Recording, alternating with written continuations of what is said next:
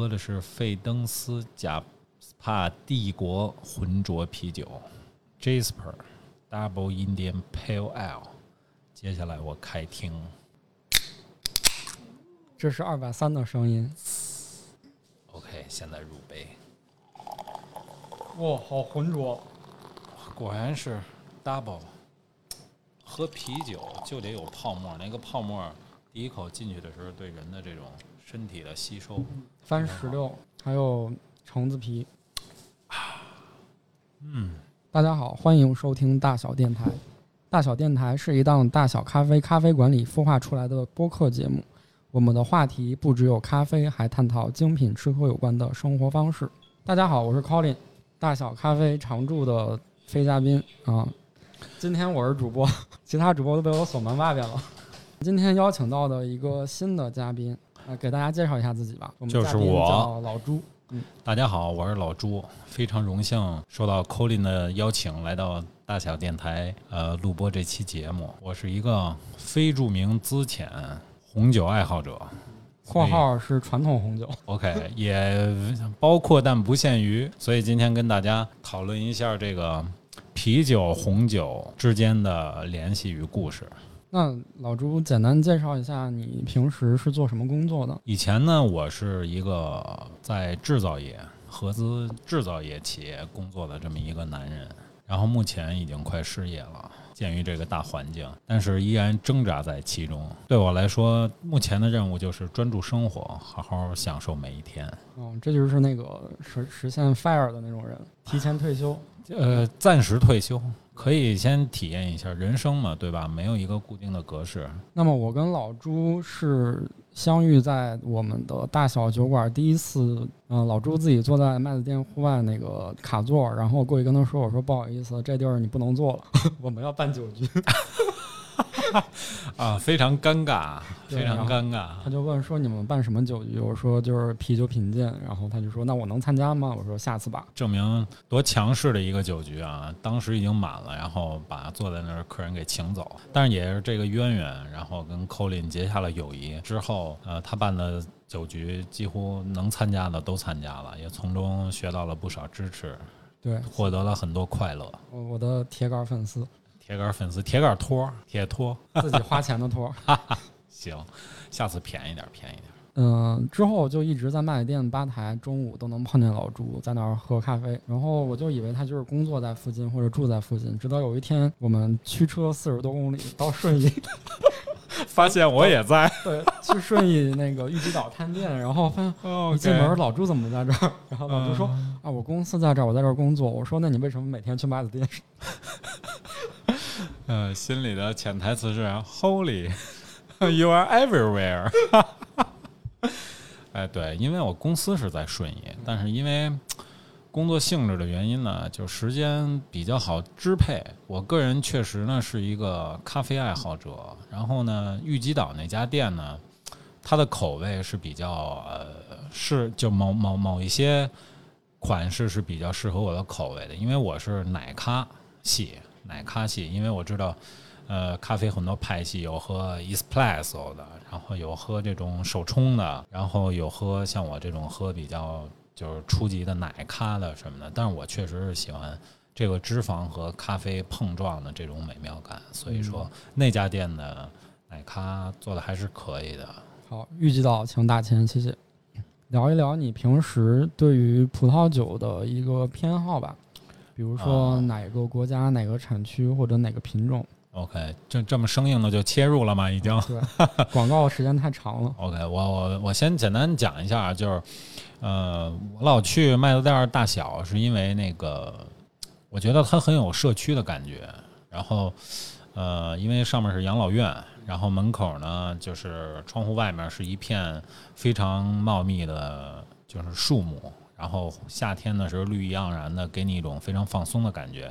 然后 Colin 提到这个葡萄酒呢，呃，正好旁边有一家专门做葡萄酒、自然酒的呃新云南菜，然后他们跟大小挨在一起，有点互为犄角的感觉，也形成了一个比较奇妙的小氛围、小环境。所以这是一个比较吸引我的地方，就感觉每次去都会发现一些新的东西，你会有一些新的感觉，很新鲜。所以这个是。然后呢，葡萄酒这个东西呢，嗯，我也是大概从啊二零一一年的时候开始接触喝起来的。然后其实刚开始喝，呃，也是瞎喝。我现在当然也不敢说自己是一个多么多么有有水平的，因为这个葡萄酒的世界里太深了。我我还是一个小学生自居的这么一个爱好者。但是刚开始喝呢，也是在超市的呃玻璃柜前，然后看一看价格呀，什么几乎什么都看不懂。然后也是盲选那种，可能看着哪个演员比较好，价格能接受就买回去就喝了。然后这知识什么的一点都不了解，应该怎么喝，什么醒酒啊、产区啊、品种啊，完全全是乱来的。然后到现在已经十一年了，随着时间的积累。对知识一些慢慢的自己去学习，然后主动的、被动的，然后参加一些不同的品鉴啊、酒局啊，慢慢的形成了自己的一个方向吧，大概是这样。所以最开始能够接受的价格是指康帝那个级别吗？呃，此处省略一万字。突然安静了。OK，康帝天花板了，对，之一吧，我觉得。呃，还有几个山头，就其实葡萄酒的就最著名、最著名的两座山峰，一个是康帝，就是呃 DRC，呃 Domain Romani Conti，然后用法语我的也不标准，应该是胡曼尼空地。然后另外一个呢，就是呃从康帝出来的非常著名的一位女士，呃乐化。这个它的酒的平均价格已经凌驾于康帝之上了。就二零二二年，现在目目前为止，全国十大最贵的葡萄酒，老化应该占了半壁江山。然后康帝只上了，只有他们家的头牌在这个榜上。但是感觉酿酒师这个行业就是算比较传统的行业，它应该男性在里边的地位会更高一点。这个对于你刚刚说的乐化这个品牌的它的崛起会有一定影响吗？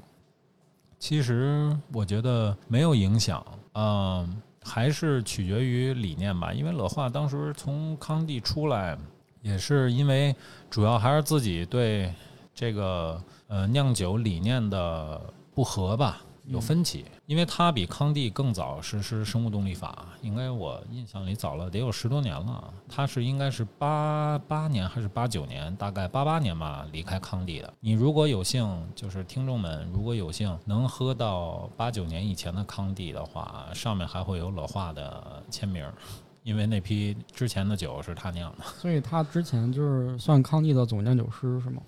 对，是这样的，因为他们康帝就是乐化的，就是长辈，呃，他是康帝的联席主席，各百分之五十，他们是共同持，包括现在也是，包括现在就是康帝百分之五十的股权还是在乐化家族手里的。只不过对于拉路碧子乐化女士来讲呢，就是她要实现自己的一些东西，所以在康帝她实现不了，所以她自己出来，呃，去成立了乐化的。但是在此之前，她。是以酒商的形式也在卖，就是以酒商的形式在在，他有一个酒商马兄的话，然后他在卖这些康帝的这些酒啊，包括呃销往世界的这种渠道都是经由他来走的。哦，就等于他本来是这个康帝的经销商，然后也是他的酿酒师，到后来分道扬镳了，自己又创了一个可以这么理解吧？可以这么理解，对。你刚刚提到生物动力法，生物动力法在目前来讲也是。葡萄酒领域一个比较算是比较新潮的一个流派吧。嗯，那么它和传统的葡萄酒还有自然酒，它们之间的关系大概是什么样子？嗯，其实生物动力法呢，它嗯是一种耕作的方式，就耕种的方式对土地。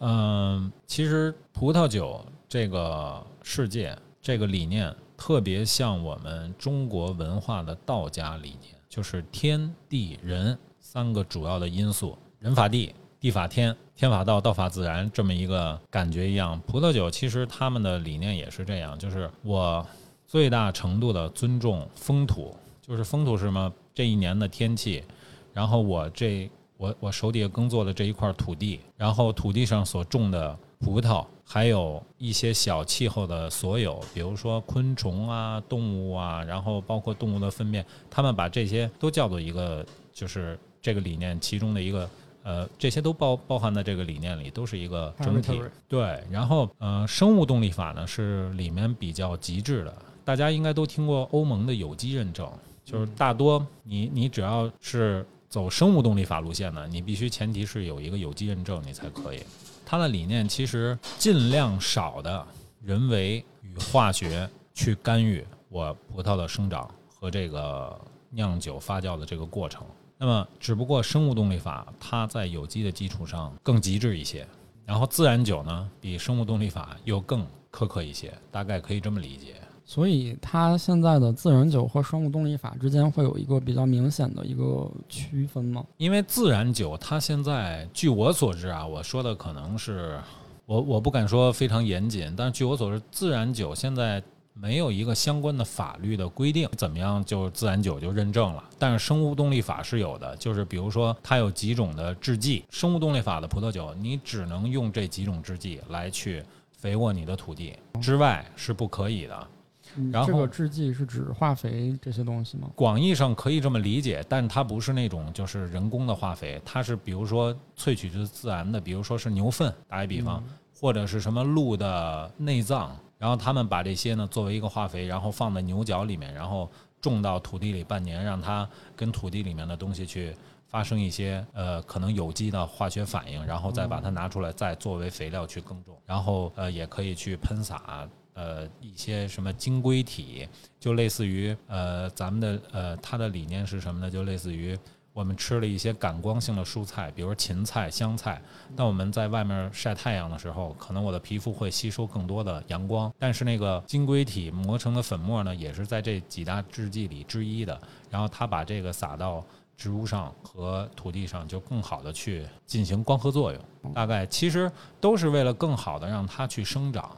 让它土地就是在自然的这种微气候下去增长，而不是说我去呃做一些像咱们大棚的蔬菜里，为什么种出来的西红柿没有西红柿味儿，种出来的草莓也不甜，不是小时候吃的那种感觉，就是因为它用了太多的化学制剂了，就是那个土地本身的活性和有机性已经没有了。所以大概大家可以这么理解，就是有机、生物动力法、自然酒，它都是尽量少的去干预。只不过生物动力法相对有机更极致，然后自然酒相对生物动力法呢又更苛刻一些。那嗯，现在我我所了解到的一些自然酒，它主要产区好像都是像这个奥地利、罗马尼亚，呃，或者像那个东欧这一边格鲁吉亚这些橙酒会比较多一点。嗯，他们是不是呃有一点像是这些，他们呃也算是新世界吧，就是新世界里的新世界和旧世界对抗搞出来的这么一个东西，叫自然酒。其实传统上来讲的新旧世界呢，就是除了法国、意大利，就其实除了欧洲以外的都可以叫新世界。然后呢，欧洲大陆的，比如说法国、意大利呀、德国呀，或者西班牙，都叫旧世界。就这种，但是格鲁吉亚这种，他们格鲁吉亚，哇，这个问题问到我，他我觉得应该还是，其实从酿酒来讲，格鲁吉亚比较有名的是陶罐酒，它历史也很悠久了。但是你说它算旧世界吧，好像它这个位置位于前苏联的境地内，对，可能就是东欧这些国家是是可能对有点尴尬。我觉得它应该算新世界，嗯因为旧世界广义还是那几个呃咱们主流所认知的这么一个国家。我前段时间看到一个，好像是有一个葡萄酒大师说，现在的自然酒，因为年轻人没有钱去买那种就是很贵的、很好的自然那个就是传统红酒嘛，嗯，所以他们开始追求自然酒，然后说自然酒这个东西会把他们的味蕾去带坏。你对这个话是怎么看？我其实这个首先啊，就是说自然酒这么盛行，包括现在引起了一波风潮，就一定有它存在的道理，对吧？存在即合理嘛，不管。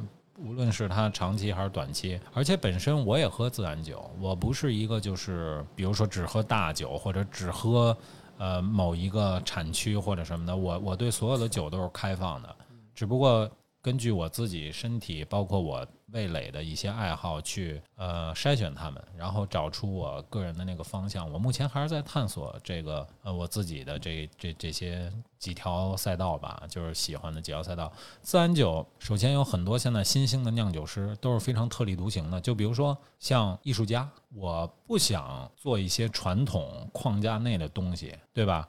比如说大小咖啡也是。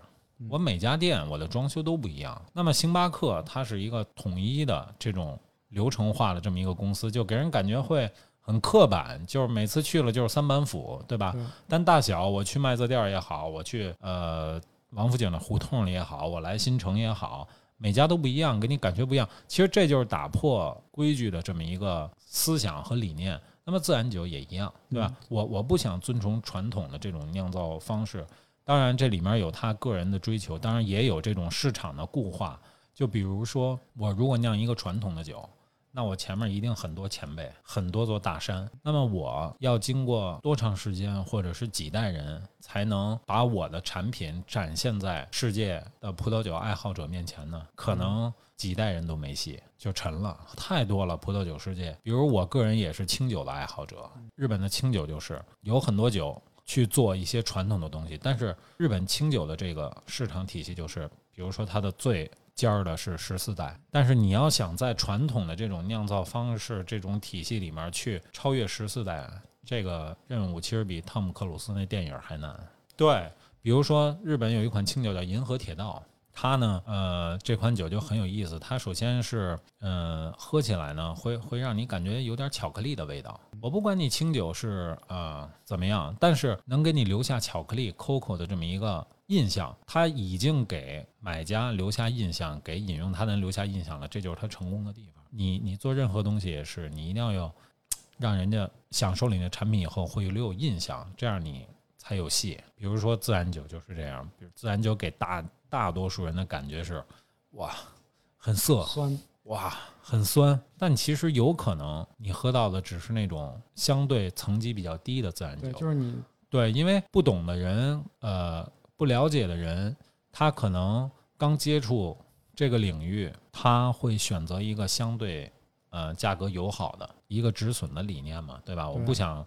花很多的钱在未知的东西，容易被人割。对，这个很很正常，我也是这么过来的，当然也没少被割，所以这这这很正常。但是我会后来慢慢的会稍微买，就是价格不那么便宜的，因为你虽然便宜在钱上面你省了，然后但是你喝的东西相当于这钱打水漂了，那还不如你多花点钱买到一些你真真正正能得到的东西。是是是。但这个基础，无论是自然酒也好，还是传统工艺酿造的酒也好呢，大家还是要呃对这个，比如说产区、葡萄品种有一个大概的了解，这样你再去甄选的时候呢，才会有一个。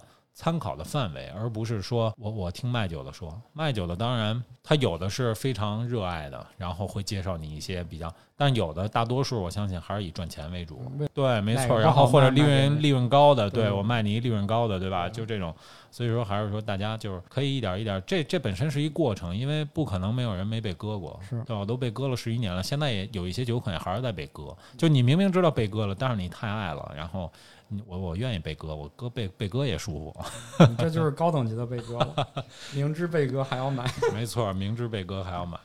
那嗯，有没有一些建议给我们这些葡萄酒的小白？比如说，我去超市想要买一瓶酒，或者是我在网上想挑一款酒，那大概是有这么几个维度的方法去挑一下。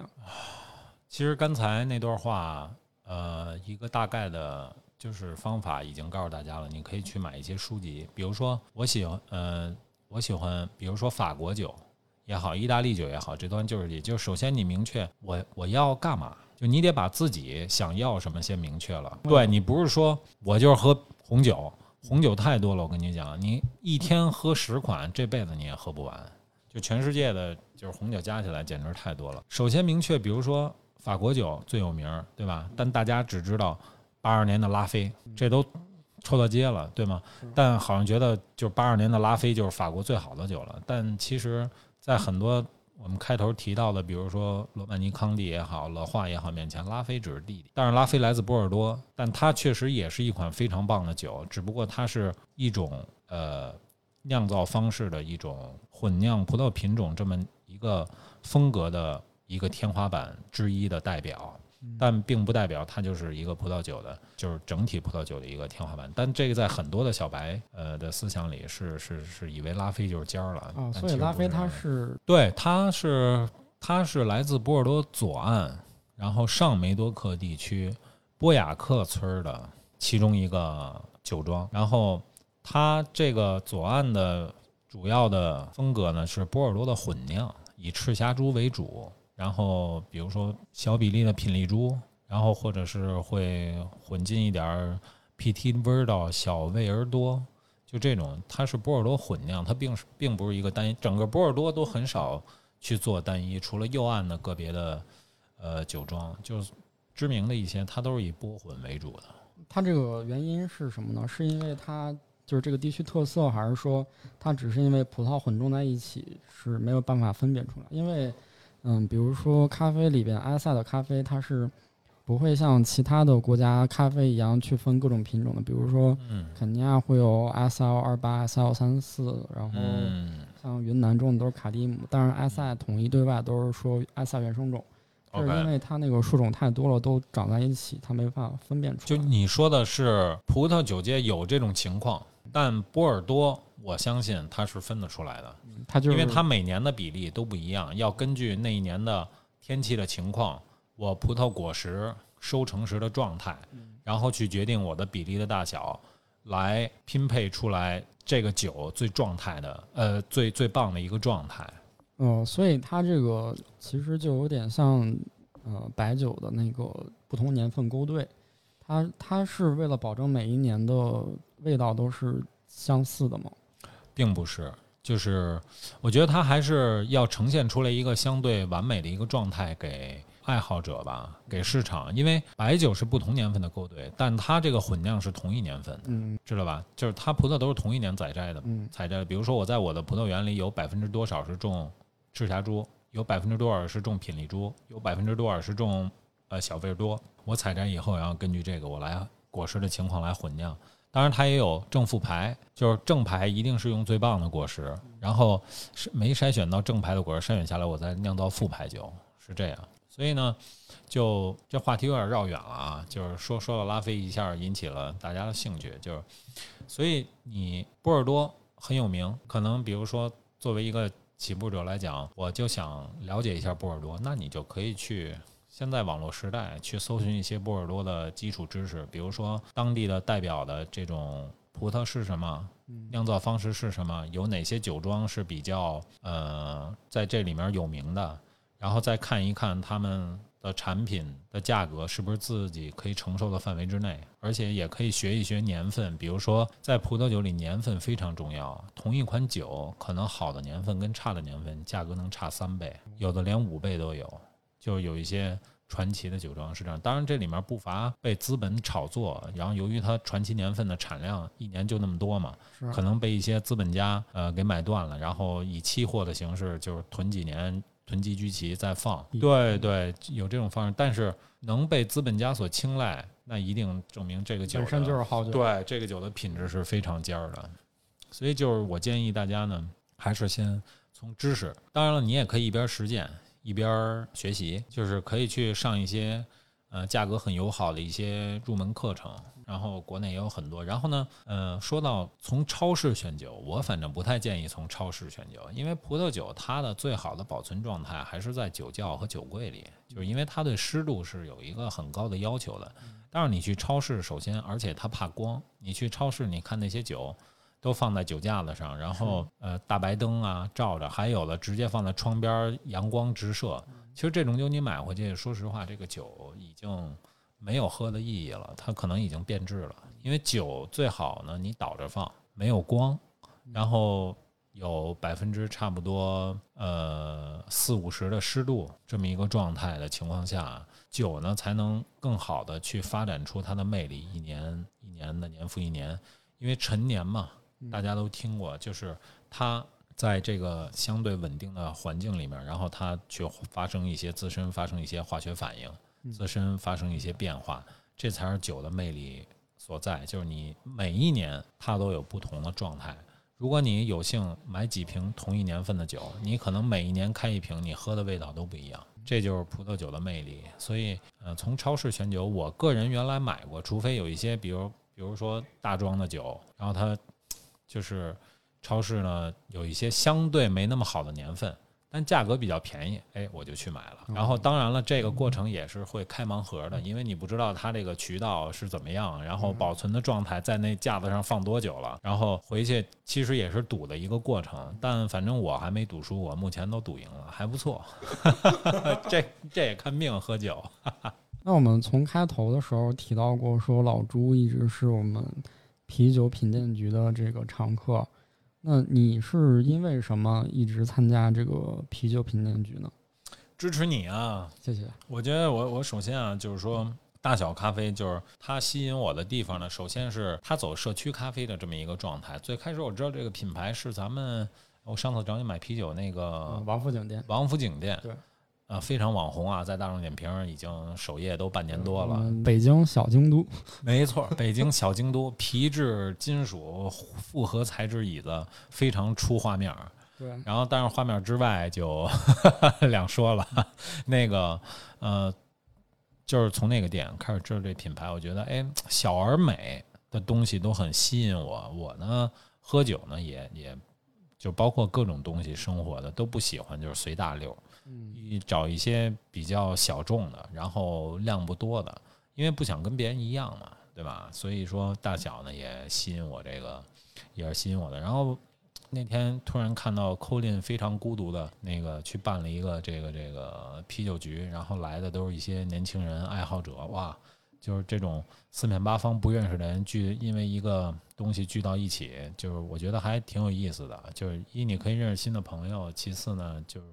你可以学习知识啊，因为我对啤酒也是小白，但我是爱喝点儿。比如原来上班特累的时候，一下班坐在一个回转寿司的台子的面前，然后来杯扎啤，吨吨吨，呃，类似吧，反正什么朝日麒麟，一般就是这些，对，商业啤酒。然后 对，撒泼了，撒泼算不错的了，撒泼了。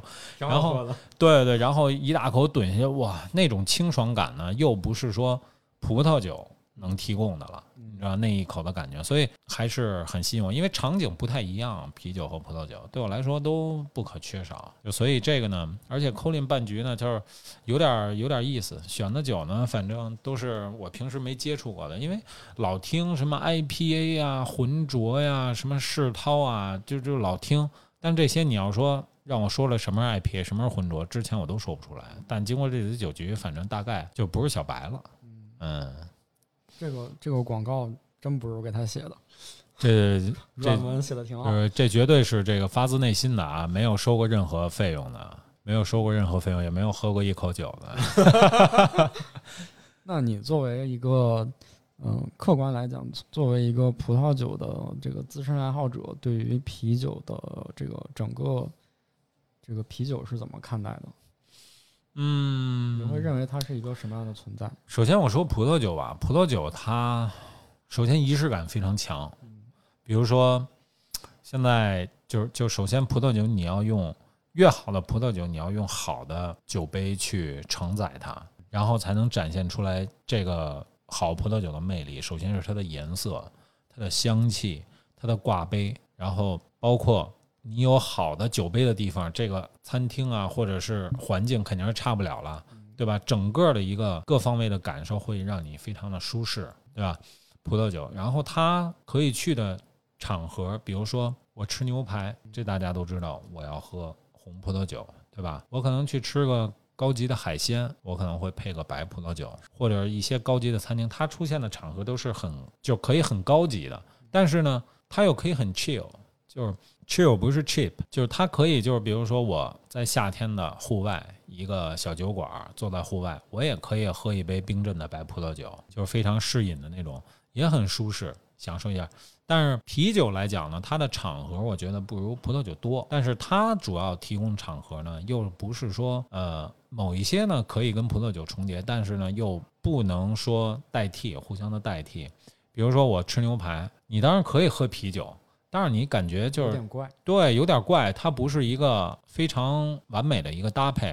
但是你说吃海鲜，呃，也可以喝啤酒，比如说就，但是出现的场景可能是烧烤大排档，然后对，比如青岛的海边那种，就是那个那个海鲜一条街，但是你你还是建议少喝，比如痛风患对 痛风患者什么的，对吧？呃，还有一种呢，就是比如说很流行的就是在你做完高强度有氧以后，你喝点啤酒，对你身体的微量元素的补充是非常棒的。然后对你的骨骼，因为啤酒里含有大量的锌，而且它不会让你变胖，就是不会浪费你的运动的成果。就它虽然有热量，然后但是只要它不跟碳水和脂肪碰撞，就不会给你产生太大的负担的。这这边需要补充一点，就是只是说让你喝啤酒，没让你配别的东西一起吃。嗯，你要是撸串儿，就就那就完蛋了。对你如果想快速增肥那，你可以做一大强度的有氧，然后一口啤酒一口串儿，绝对保证两三顿以后长个十斤八斤的不是什么问题。最后来个没错儿，所以你看啤酒的场合就是这种场合，但是它互相不在，比如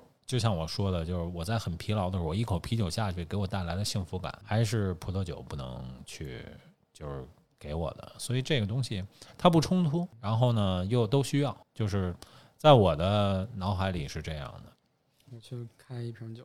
OK，这个 Colin 开了第二款啤酒放福利，我们现在刚喝的第一款酒是一个现在浑浊 IPA 的天花板，费登斯。我们刚喝的是费登斯的 Jasper，它是一个 double 的黑 Z IPA，是一个帝国浑浊。这是浑浊的天花板对，呃，这是 IPA 的天花板。，IPA 的天花板。曾经的天花板是树屋，哦然后是那个暴龙酥，暴龙酥你应该喝过。哦，我喝过，但我觉得这个这这个非常棒，非常是我的菜。然后现在是费登斯，费登斯这个酒其实我觉得确实非常好喝。嗯，然后第二瓶我们开了一个创始者的一个波特，创始者是一个应该年头很长的一个牌子，它的一个代表作是他的石涛，但是我们今天没有开石涛，我们开的一个波特。OK，这款酒的酒标下面打出了 dark, rich and sexy，就是非常的黑暗、丰富和性感。我很期待，接下来我为 Colin 斟上一杯。这个颜色非常的世涛啊，对吧？非常嗯对，非常世涛，然后有点像德啤，它也是这种，因为我的酒还没有清杯，所以它这个酒的焦糖香气 OK，嗯，我很期待，我很期待，我尽快把我的杯子里给清掉。这个酒需要再放一会儿，温度高一点再喝。OK，我们刚才提到了这个，嗯、自然酒，它其实大家感受到最表层的一个风格就是它很酸，然后可能会比较涩。那在啤酒里，其实有一个风格比较类似的一个一一种，就是三全的酸啤，嗯酸啤，嗯三全算是里边天花板天花板了也。OK，OK 三全康帝龙人们往往比较喜欢关注天花板，对然后再往下捋。对。OK 啊，因为大家都住地下室，所以哪儿都是天花板。想聊一聊这两者之间酸度的看法。对啊、但我因为我知道老朱这么多长时间以来，他是嗯对酸啤可以说很不喜欢酸啤的。嗯，就是的，我个人呢，就是说酸度在葡萄酒里面是衡量一款酒高级或者呃普通或者平庸的一个非常重要的指标。然后，因为葡萄酒它的酒体比啤酒会更丰富一些，所以它酸度的展现也不太一样。可能这个酒现在是二二年，可能是你喝一瓶二零年或者一八年、一九年的酒，哇，它好酸。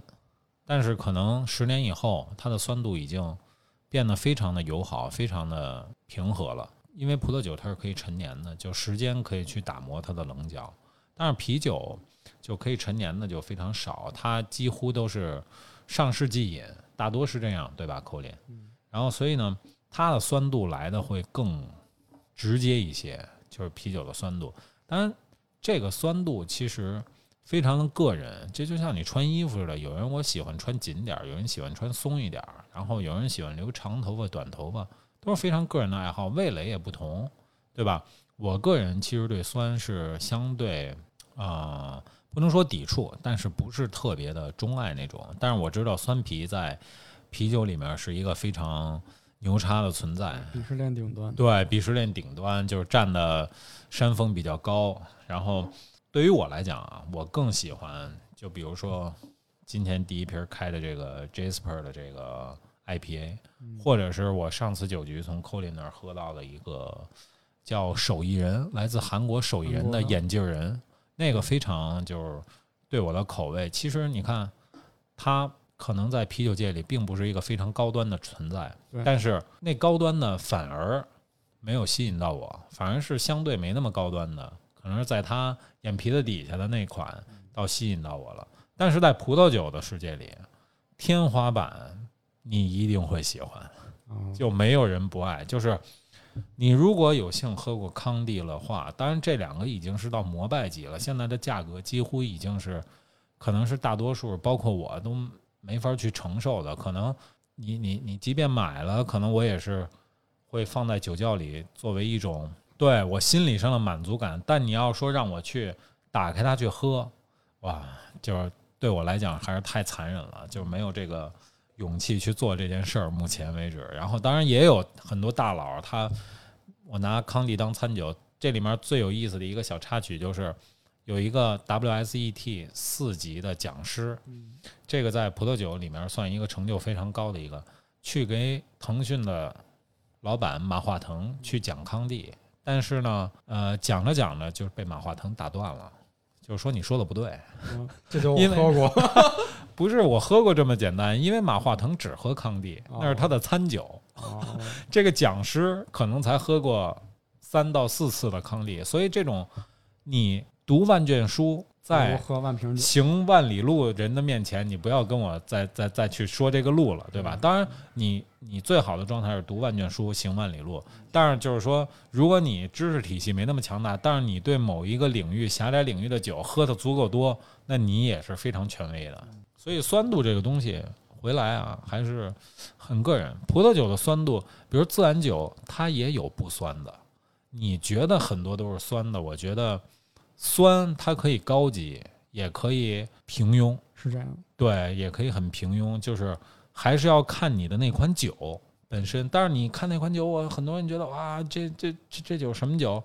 其实很多我也不知道，但是我接触了自然酒以后，我就会去 digging。什么叫 digging 呢？就去挖掘、抠它。就比如说我喝了这款酒了，我会拍个照片，我回去去研究。哦，我知道这个酒来自哪个产区，这个产区它的土壤是一个什么土壤，然后它的就是出产的葡萄品种，然后这个品种它本身是高酸的还是低酸的，还是一个什么风格，然后酒庄，你通过这几个维度你去了解它，慢慢的随着时间的积累，你就会对就不会再那么迷茫。嗯我本人其实是非常喜欢酸的，包括我个人，我做咖啡师，然后，嗯、我喝咖啡，我喝酒，喝啤酒都非常喜欢酸的。这个声音不是很美妙，感觉。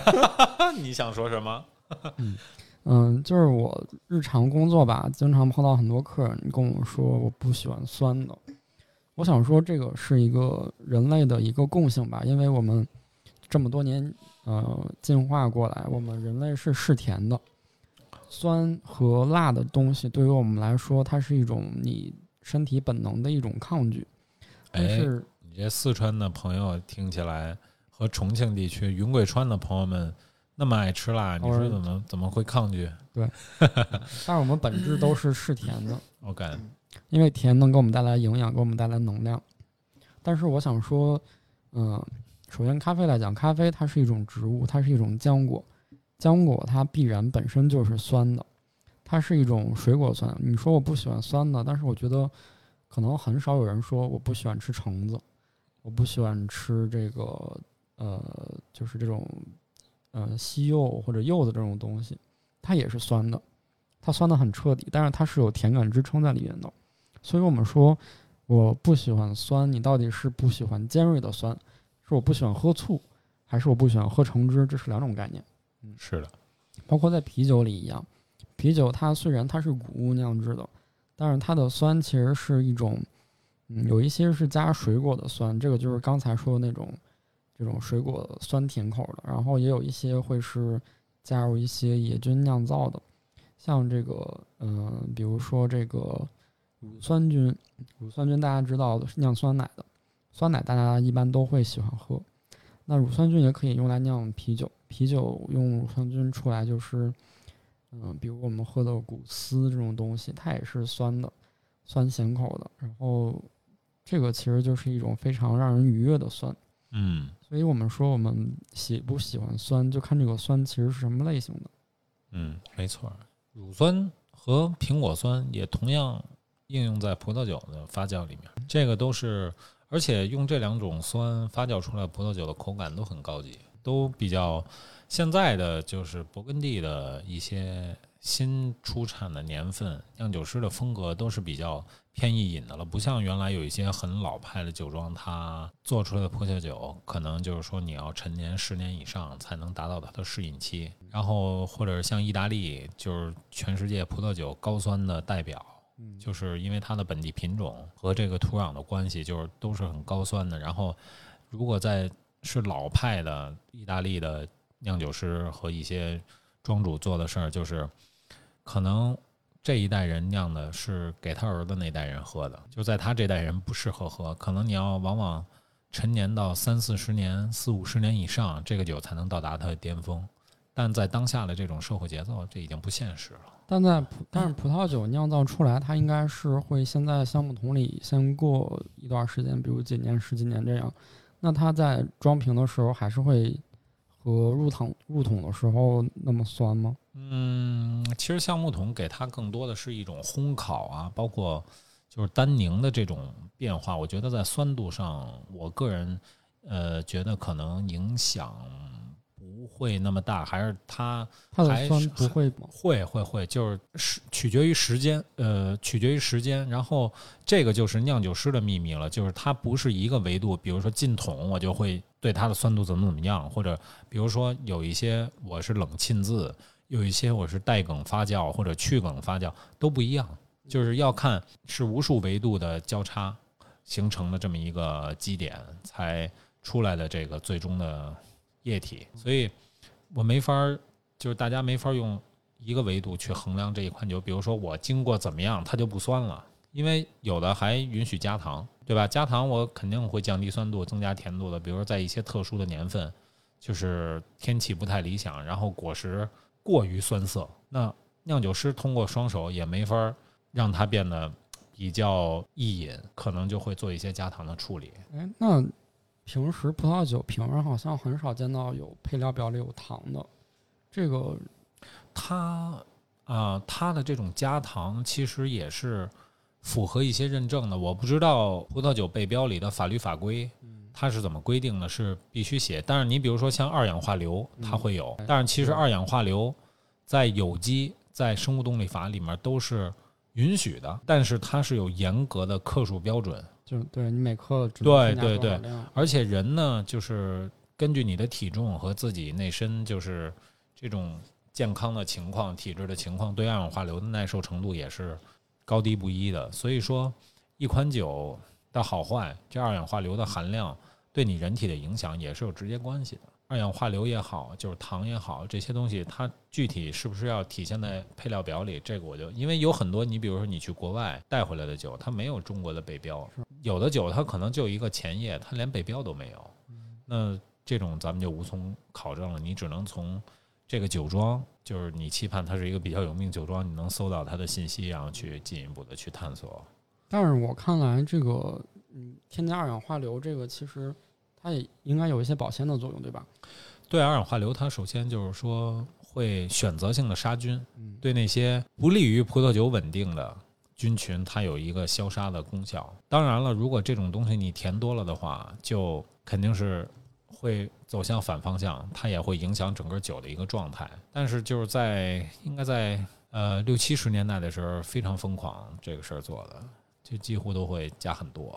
但是你在葡萄里边加糖，其实它是有一点取巧，我觉得你，因为我葡萄酒本来就是利用葡萄里边的这个糖分来发酵成酒精的，如果对我，直接给它加糖，那我那你这不是有点骗人感觉？对，但它取决于年份啊。比如说，你葡萄果实的含糖量是跟你这一年天气的冷热和具体天气有关系。比如说，我万一这年是霜病，那就是呃那个呃冰雹，比如加加上冻霜冻，然后或者霉菌非常糟糕的，那它葡萄的含糖量非常非常低。那它没法，就是说发酵成可能法律法规都达不到的一个酒精的程度，那可能我就要去做一些加糖处理。然后，比如近期的一个年份，我看一下，我记不清是应该是一一年，这个年份的酸度非常不错，然后酒精度也适中，是一个比较魅力的清爽年份。但是很多呃酒庄都做了加糖处理了，但是对于加糖处理的具体的工艺的上面的手法，我没有做进一步的研究。这个问题其实我们也可以去抛给就是呃专业的听众和一些就是粉丝吧，然后看看大家能没有呃有没有什么呃这期节目播出以后能不能有一些什么反馈什么的。我们的听众里边有葡萄酒酿酒师的，可以回答一下这个问题。嗯，是的，我们也学习一下。又是用来骗回复的一个。哈哈，原来是一小坑。OK，所以刚才聊了聊酸度，就你看我跟 Colin，我就不喜欢酸，他就喜欢酸。然后有一次三全的品鉴，然后他强力推荐，但是我确实不是我的菜，我也去不了。虽然我知道那是天花板，就是是一个机会可以去了解，但是不是我的菜，我就选择放弃。就是我想花有限的时间到我更喜爱的就是酒款或者是风格上面，就这样。对，希望就是说，呃，喜欢葡萄酒的人，你也会这么做，要一定要知道自己要什么。就不要去盲从，就比如说啊，这个厉害我就去这个，然后那个厉害我这这这没没有意义。这样你喝喝明白，这是最起码的一个事儿，对吧？不要盲目追求高价的、没高分错，的。没错，没错。因为高价高分儿，它往往就是说涵盖的东西太多了。比如说，我一瓶十万的酒和一瓶一万的酒，它的差距，哪怕来自同一个年份、同一块田，它的差距真的能有九万块吗？从经济上来讲，我相信不会的。是可能更多的是资本的介入、炒作，然后包括它品牌的溢价，可能它在十年前是没有那么有名的，十年后我买了几瓶酒就是有的是可能打个比方是五千块入手的，去年到今年不到半年的时间，在前几个月已经翻了三倍了，变成一万五了。就作为我来讲，我说实话，我本来是想买了尝一尝，因为是一个在勃艮第还比较有名的一个日本的酿酒师去酿的一个自然酒，变成天花板之一了。对，它就会因为它量少嘛，量少就会被资本的一些投机的人对，大家呃去对去买断然后哎对都是这个非常容易对炒的这个。然后前一段我跟我的朋友们聚会，然后他说：“哦，老朱，我前一段喝了这个什么什么酒了。”然后我真的不知道这个酒五位数。然所以你就舍不得开了是吗？然后，然然后他说：“我觉得这酒就一千块钱。”我说：“没错，他出庄价还他出庄出庄价还没到一千呢。啊，但现场，但是我确实是有，因为我是比较喜欢这个酒的酒标，然后它蓝天白云，这个也是酒庄的名儿，然后。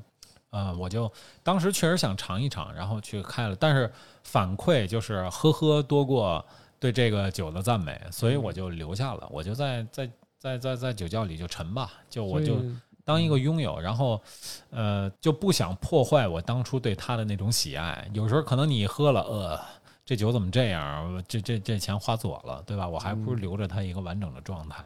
所以它就是一个典型的没错没错，溢价非常高。高就是现在，你看我买的时候五千，现在一万五。嗯、你说它酒有区别吗？本质上区别没有，它还是那瓶酒，但它价格就有了很多附加。当然，你拿这个酒如果泡在什么小红书上啊、什么微博上啊，会引来一波流量，就是被人所追捧。但是作为我，就是对于葡萄酒的爱好，这不是我想要的，我不需要这些追捧或者什么，我只是 focus 在酒本身上，我享受这个酿酒师的理念，然后这个风土的表达，对吧？然后可能经过几年这个酒的变化，我去专注的是这个，而不是说那些外在的一些东西。因为很多人我只追求大牌儿，我除了大牌儿我不喝，我除了大牌儿我不爱，然后除了大牌儿我不发小红，书泡对，不发不不发朋友圈儿，这样我觉得就哦，反正是在我的鄙视链下面。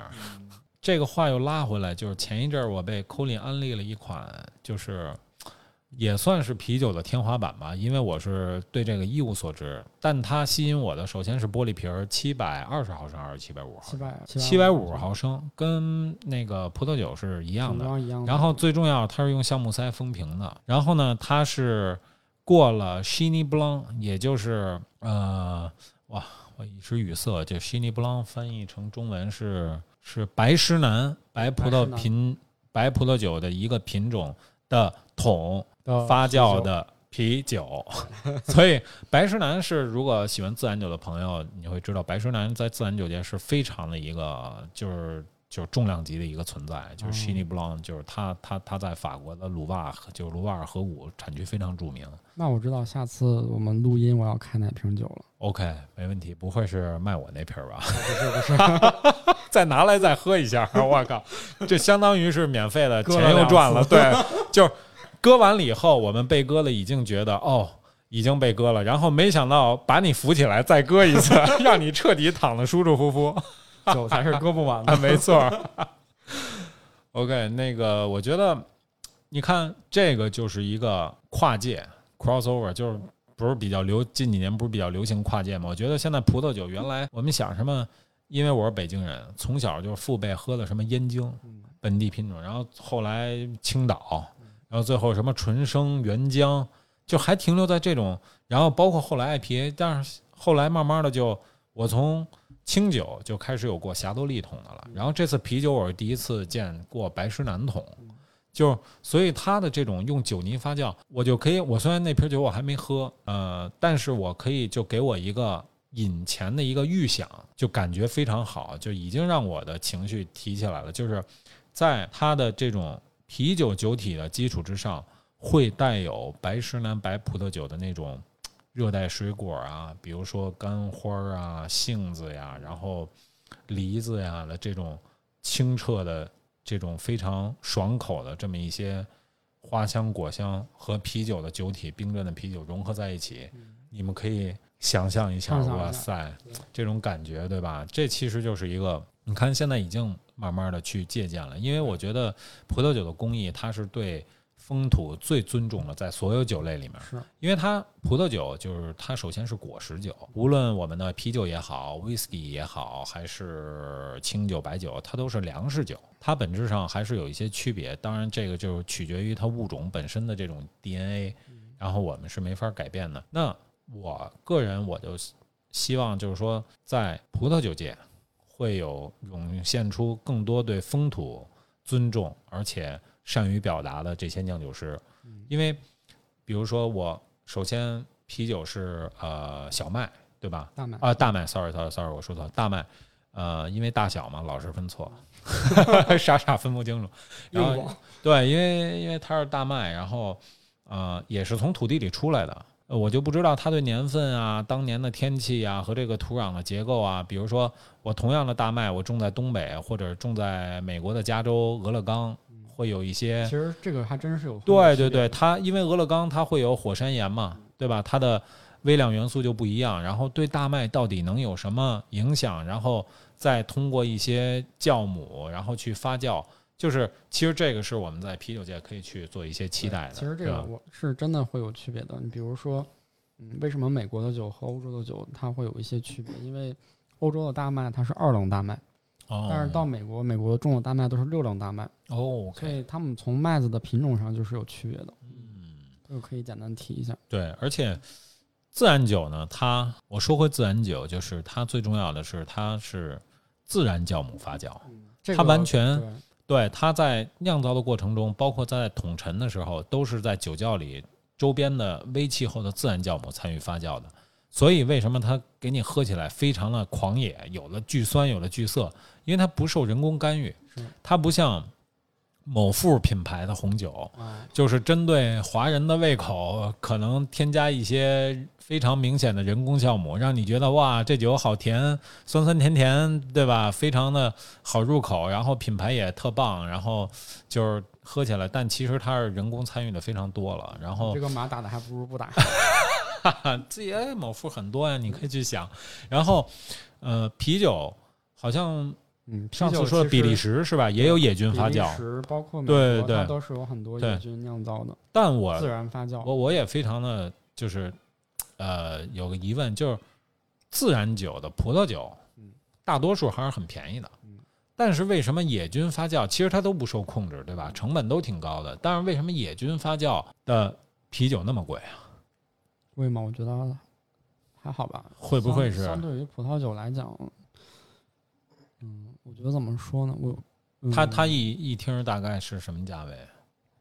你要看，就是自然发酵的酒，其实便宜的有，嗯，有便宜的，嗯嗯，因为我给你哦，喝的都是贵货的，OK OK，但是我觉得康帝龙应该是最贵的了，包括美国那个。哦天花板了之，前我我应该酒局有一款美国的那个酒，我不知道你记得没记得？那个艾尔药剂师啊，不是，呃，哦，那那那我大概了解了，上次有一个美国的一个野菌的厂，那个哦跟三全康帝龙一样，都是酸皮里的天花板，所以他们就是你觉得他们很贵，但是有便宜的酸皮，OK，明白了，明白了，明白了。那可能跟葡萄的就是对自然酒天花板比，对，那起码我说那个五千一万五那个，还是是相对便便宜了，对对对。但是那翻的对确实有点离谱了。啊，但是啤酒相对来说还是友好了，起码没那么多资本，因为它的时间跨度不够长。是就是我还是大多数是即开即饮的，比如嗯当年我最好喝了就对。大部分的酒啤酒还是尽快喝，然后像陈年的，一般，嗯、正常就是五年、十年、二十年，二十年应该是我见过时间最长的陈年了。哇塞，二十年在葡萄酒里面能有这个潜质的，也顶尖的大酒才有这种品潜质品质了。